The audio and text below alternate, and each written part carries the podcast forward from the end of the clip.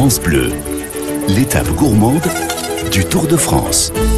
Tous les jours, autour de midi 35, on a Nathalie Elal qui est avec nous. Bonjour Nathalie. Bonjour à tous. Alors aujourd'hui Nathalie, entre deux gourmandises, vous, allez- vous allez pouvoir prier pour nous puisque vous êtes du côté de Lourdes. Et aujourd'hui l'étape va de Lourdes à Hautacam, au cœur des Pyrénées.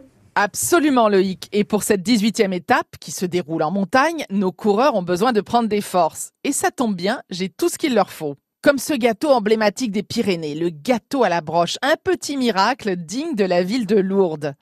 Il est composé d'une sorte de pâte à crêpes très simple, qu'on parfume ou pas à l'anis, au rhum, à la vanille.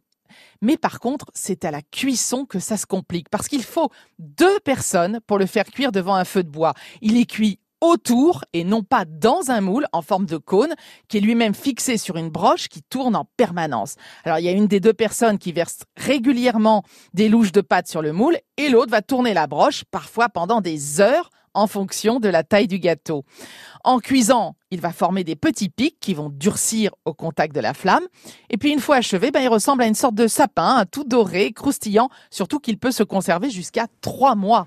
Ah, ce gâteau à la broche, Nathalie, j'en ai l'eau à la bouche. Justement, comment est né ce gâteau? Alors son histoire est un peu floue, mais une chose est sûre, il n'est pas du tout originaire de la région. On pense qu'il serait arrivé en France depuis des pays d'Europe de l'Est, peut-être grâce aux soldats de la Grande Armée de Napoléon au 19e siècle. Je sais qu'à Prague, par exemple, il existe un gâteau très populaire, le Tredelnik, cuit à la broche et vendu dans la rue, qui ressemble beaucoup à notre gâteau à la broche. Oui, mais alors j'ose poser la question. Et qu'est-ce qu'on boit avec?